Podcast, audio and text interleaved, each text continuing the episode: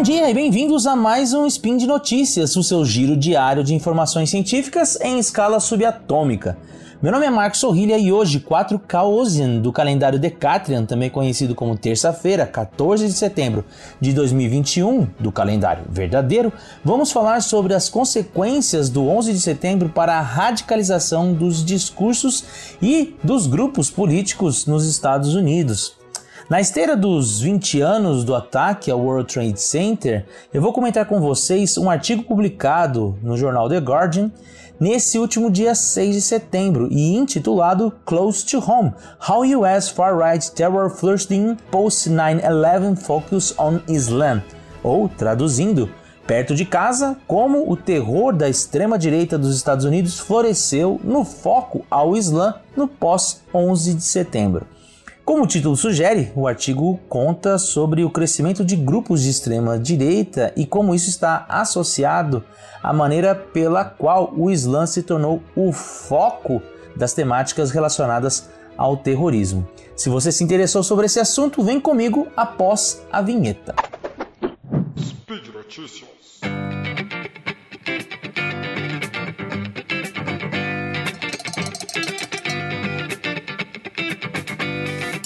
O spin de hoje está menos científico, pois eu não estou recorrendo a um artigo retirado de alguma revista ou site acadêmico, como eu faço normalmente.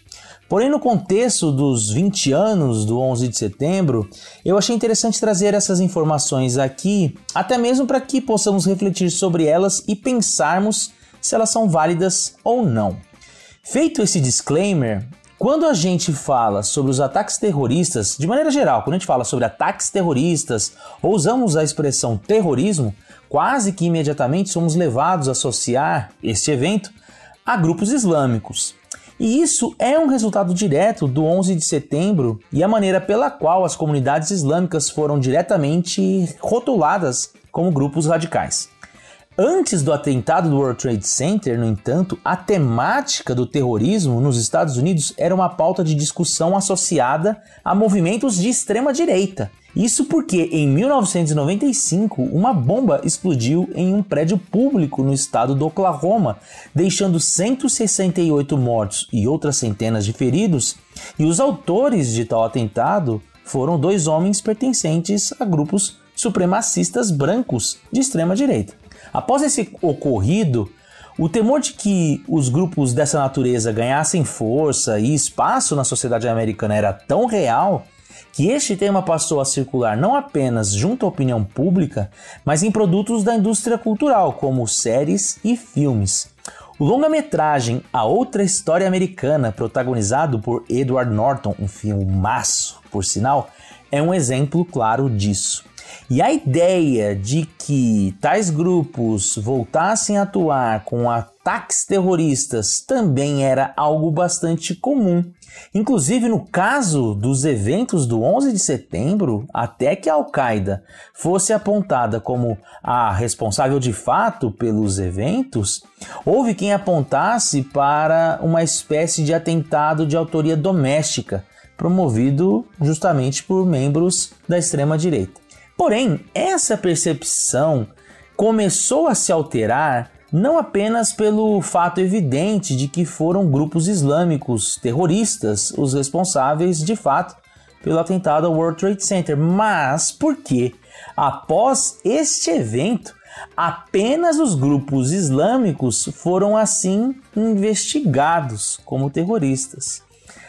É isso que aponta a matéria do The Guardian que eu comentei no começo do spin. Segundo ela, após o 11 de setembro, todo o dinheiro e atenção dos Estados Unidos passou a ser canalizado para a fiscalização e o monitoramento de grupos radicais islâmicos, deixando de lado os grupos extremistas brancos, que simplesmente deixaram de ser investigados sob essa ótica. E olha que não faltaram motivos para que eles fossem assim investigados. Segundo a matéria, entre 2009 e 2018, a extrema-direita foi responsável por 73% das mortes relacionadas a ataques extremistas nos Estados Unidos. Alguns casos famosos são o do atirador que matou 23 pessoas em El Paso, no Texas. Segundo ele, em resposta a uma suposta invasão hispânica ao seu estado, e em 2017, quando nove membros de uma igreja frequentada por afro-americanos foram assassinados em Charleston, na Carolina do Sul. O autor dos disparos foi um jovem de 22 anos que confessou ao FBI ser favorável ao retorno da segregação racial ao país. Agora, apesar do predomínio estatístico dos assassinatos promovidos pela extrema-direita nos Estados Unidos, as agências de inteligência, por sua vez, dedicaram muito mais recursos ao combate ao terror islâmico. Em 2019, o FBI disse que 80% de seus agentes das equipes antiterror estavam focados no terrorismo internacional e apenas 20% ao terrorismo doméstico. Ao mesmo tempo em que a investigação às comunidades islâmicas crescia, a perseguição a grupos muçulmanos também aumentou, muito por conta dessa perseguição feita por grupos de extrema direita, o que acabou provocando o cerceamento de direitos civis das comunidades islâmicas.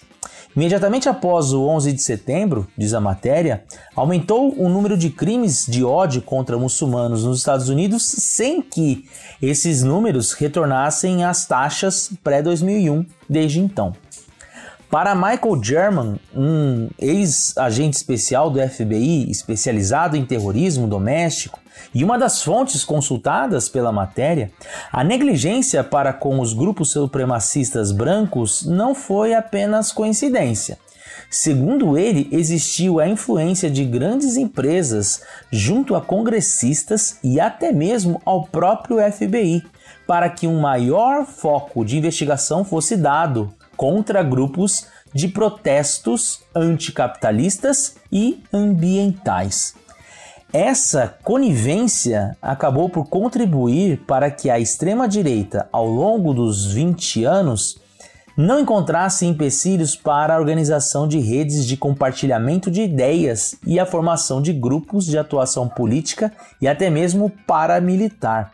No ano passado, o Departamento de Segurança Interna divulgou um relatório afirmando que os supremacistas brancos, naquele momento, eram, abro aspas, a ameaça mais persistente e letal que existia na pátria, fecho aspas. E isso veio poucos dias depois de Donald Trump, durante um debate presidencial, fazer uma sinalização aos Proud Boys, pedindo para que eles ficassem de prontidão. Trata-se, o Proud Boys, de um desses grupos surgidos durante esse período que eu estou comentando, após o 11 de setembro, e que também teve participação na invasão do Capitólio em 6 de janeiro de 2021. Desde sua posse, o Joe Biden tem sido menos relutante do que seus antecessores em identificar o perigo dos grupos supremacistas como sendo, abro aspas, uma ameaça mais letal, fecho aspas, para os americanos. Resta saber agora se os últimos eventos no Afeganistão irão para contribuir para que, mais uma vez, esse tema seja desviado de foco. Além disso, nessa semana em que discutimos os efeitos do 11 de setembro para a história e para o mundo, temos mais essa questão para pensar. Afinal, até que ponto existe de fato uma relação entre o crescimento de grupos supremacistas que já eram identificados desde a época da década de 90 como, como um perigo para os Estados Unidos, com as políticas de perseguição pública pautada em etnia e religião nos últimos 20 anos. E por hoje é só. Espero que tenham gostado do Spin de hoje. Vou deixar um link para a matéria do The Guardian no site do Deviante. E para você que se interessou pelo link, aproveite para deixar seus comentários por lá. Pode ser um elogio, uma crítica ou um meme predileto, vocês sabem como funciona. Lembro ainda que esse podcast só é possível acontecer por conta de seu apoio no patronato do SciCast, tanto no Patreon, no Padrim e no PicPay. Até amanhã com mais um Spin de Notícias. Tchau, tchau!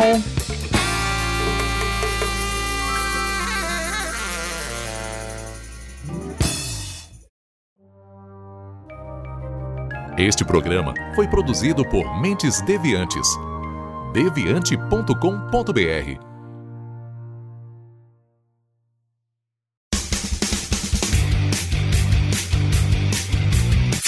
Cortes, edição de podcast.